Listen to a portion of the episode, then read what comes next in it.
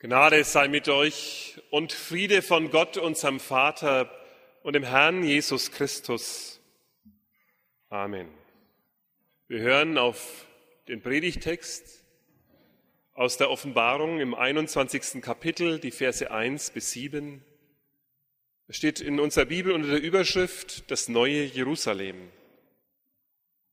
Ich sah einen neuen Himmel und eine neue Erde, denn der erste Himmel und die erste Erde sind vergangen und das Meer ist nicht mehr.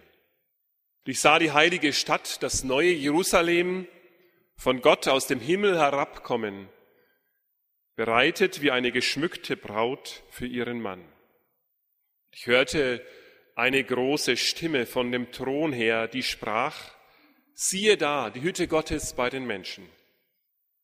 Und er wird bei ihnen wohnen, und sie werden sein Volk sein. Und er selbst, Gott mit ihnen wird ihr Gott sein.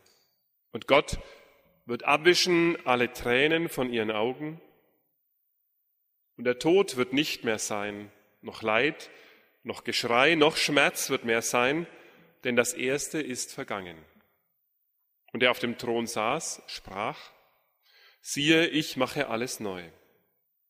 Und er spricht, Schreibe, denn diese Worte sind wahrhaftig und gewiss.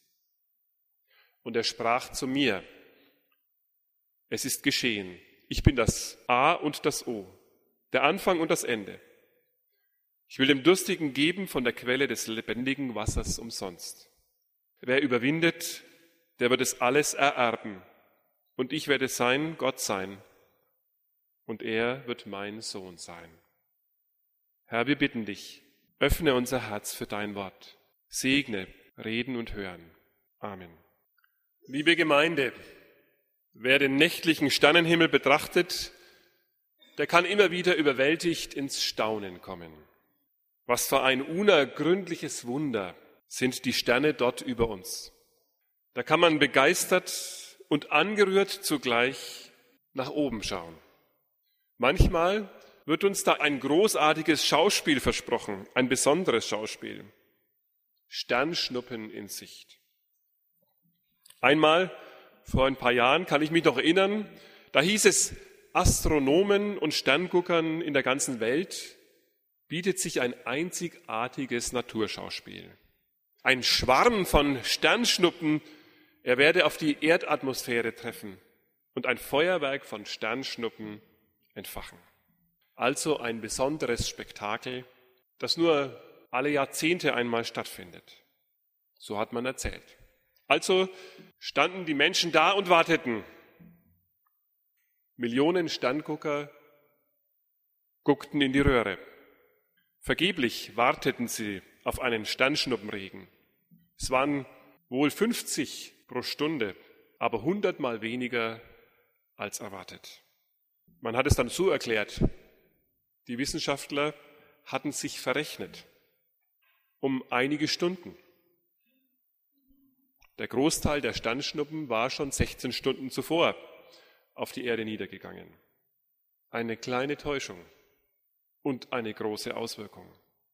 Auf der Suche nach Glücksbringern hatte man ausgerechnet kein Glück und verrechnete sich dazu noch ein gutes Stück. Johannes er wirft seinen Blick nicht in den Nachthimmel.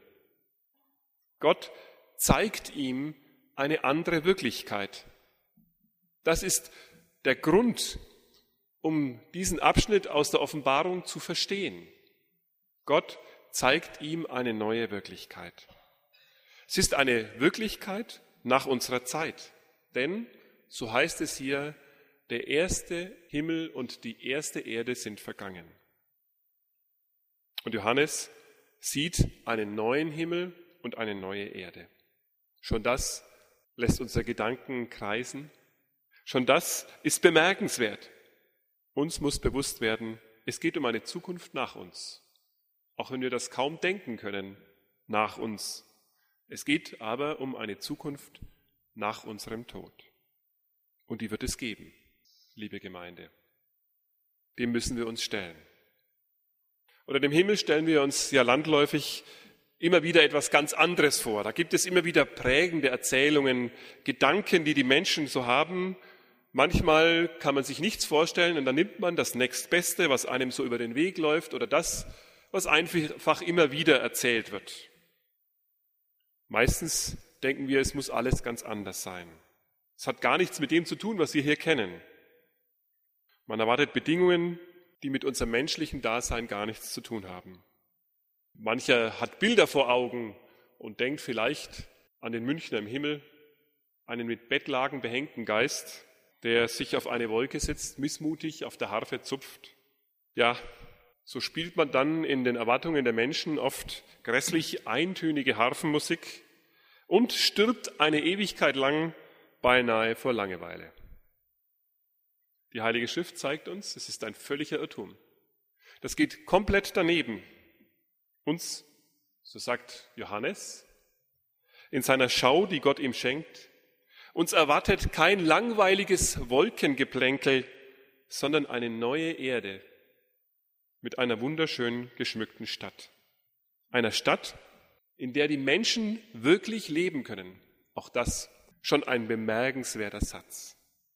Wenn Sie das einmal anschauen, wie unsere Welt immer mehr verstädtert, wie die Megacities immer größer werden, aber die Möglichkeit zum Leben tut sich dabei immer weniger auf.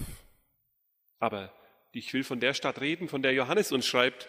Sie ist äußerlich gesehen ein Prachtbau vom Feinsten. Ein Werbetexter würde sagen, einfach zum Verlieben. Bei Johannes lesen wir das ein bisschen anders, klingt nüchterner, aber ich glaube, da steckt dasselbe drin. Für uns vorbereitet wie eine geschmückte Braut für ihren Mann. Also, haben Sie sich schon mal so eine Stadt vorgestellt? Eine Stadt, wie zum Verlieben. Hinter den Türen dieser Stadt, was wartet da auf uns? Eine große Feier. Ein Leben wie ein Fest. Wie ein großes Familienfest. Ja, vielleicht winkt da einer schon ab und sagt, oh liebe Güte, ja, da kann man ja auch manches Schwierige erleben, aber nur warten. Es kommt noch genauer. Wie ein großes Festbankett ist es die Hochzeitsfeier des Lammes das Dankesbankett, das Jesus uns erlöst hat. Also Johannes wirft seinen Blick nicht in den Sternenhimmel, sondern Gott öffnet ihm den Blick für unsere Zukunft. Es wartet auf uns etwas, das Lebensfreude bereitet. Nicht ein ausgeleiertes und langweiliges Dasein in Ewigkeit Amen, sondern etwas, das uns gut tut, das unsere Sehnsucht nach Gemeinschaft, nach Annahme, nach Wertschätzung, nach Liebe stillt. Der Himmel, in den Gott uns bringt, erfüllt unsere Sehnsüchte nach Leben. Er ist so voller gutem Leben, dass uns schon bei flüchtigem Hinschauen das Wasser danach im Munde zusammenläuft. Gott hält für uns, die wir ihm vertrauen, nach unserem Tod eine wunderbare Zukunft bereit. Vielleicht denken Sie jetzt zurück an die Trennung, die Sie in diesem Jahr erlebt haben.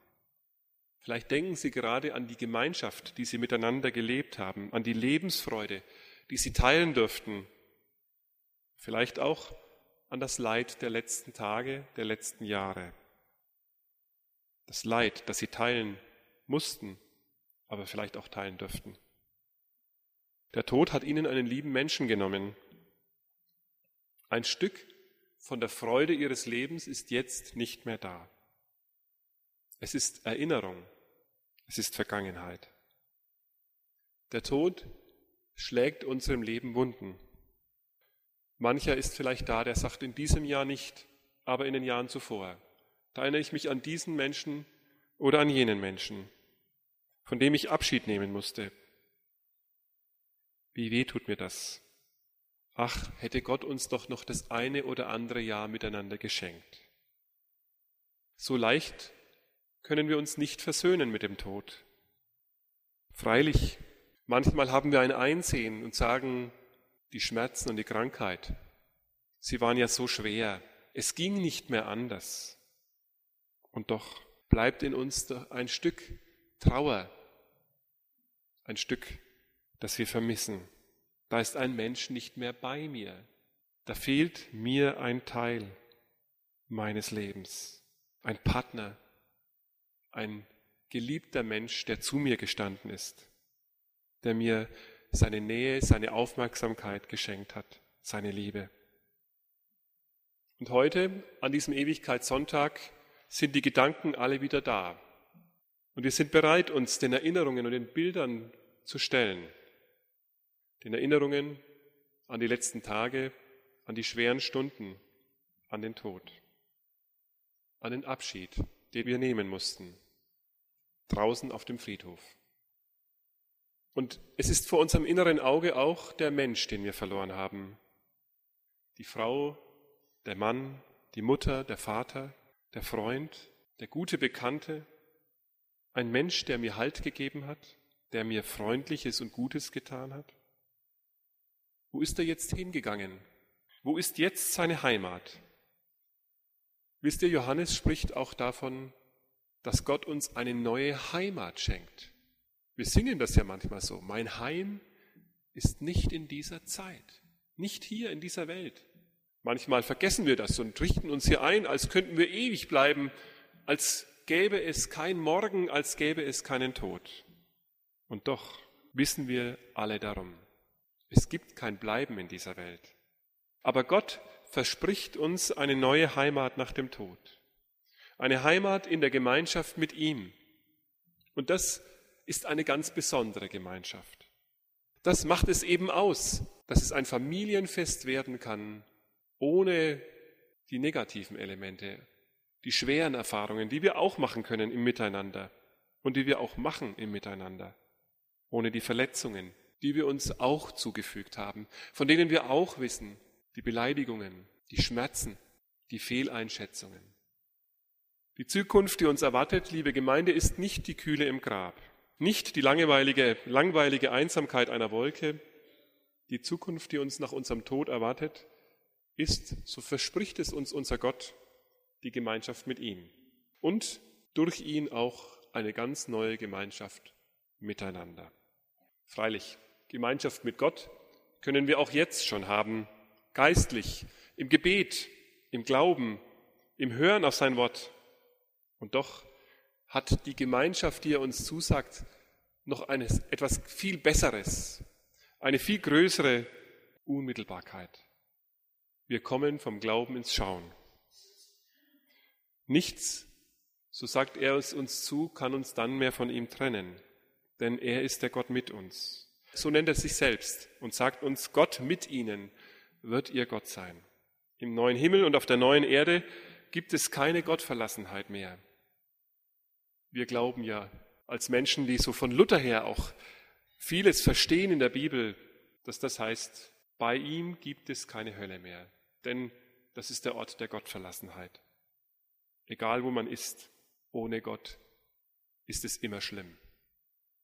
Aber bei ihm wird es gut. Gott mit ihnen wird unser Gott sein. Gott schenkt uns seine Nähe. Er ist mit uns.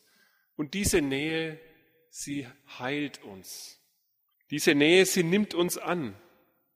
Diese Nähe macht eine Gemeinschaft unter uns möglich, die wir bis jetzt noch gar nicht erlebt haben, ja, nach der wir eigentlich nur Sehnsucht haben können.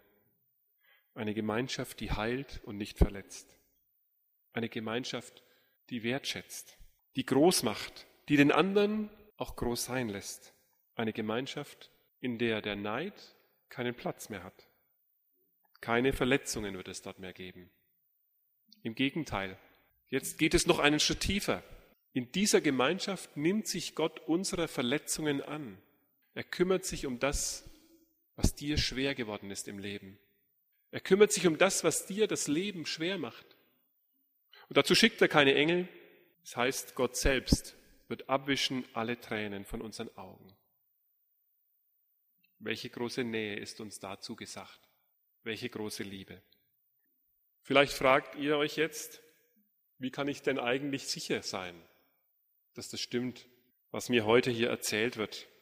Wenn sich schon die großen Wissenschaftler kleine Rechenfehler leisten mit solchen Konsequenzen, wie kann ich dann glauben, was der Pfarrer hier oben von der Kanzel sagt? Was ist, wenn er sich vertut? Nur um ein kleines bisschen. Wenn er so lautstark verkündet, Gott wird mit euch sein. Gott wird mit uns sein. Liebe Gemeinde, das ist auch keine Sache, die wir in die Zukunft verlegen können. Das muss heute anfangen, bei jedem von uns. Dann werdet ihr es Stück für Stück lernen und erfahren. Er ist es ja jetzt schon. Er ist ja jetzt schon mit uns. Er hört uns, er sieht uns, er liebt uns, er tröstet uns. Das dürfen wir jetzt schon erfahren. Das ist nicht nur eine Zusage für die ferne Zukunft, für das es wird einmal sein, sondern es ist eine Zusage für heute, für jetzt und hier, für euch, die ihr trauert. Gott will eure Tränen abwischen. Er will euch Hoffnung schenken und euren Glauben möglich machen. Er ist wie ein guter Vater, der sich liebevoll um euch sorgt, in euren Abschieden, in euren Schmerzen, in eurer Trauer. Legt euer Leben schon jetzt in seine Hände. Sagt es ihm, was er euch sagt. Das ist immer das Beste, was wir beten können. Wenn wir das sagen, was er uns anbietet. Du siehst meine Tränen, guter Gott. Ich brauche deinen Trost. Sagt es ihm und vertraut darauf. Er will euch schon jetzt nahe sein. Und er wird uns noch viel mehr nahe kommen. Darauf vertraut auch jetzt schon und glaubt ihm. Ihr werdet seine Hilfe, ihr werdet seine Liebe und seinen Trost erfahren. Amen. Das ist gewisslich wahr. Er ist treu.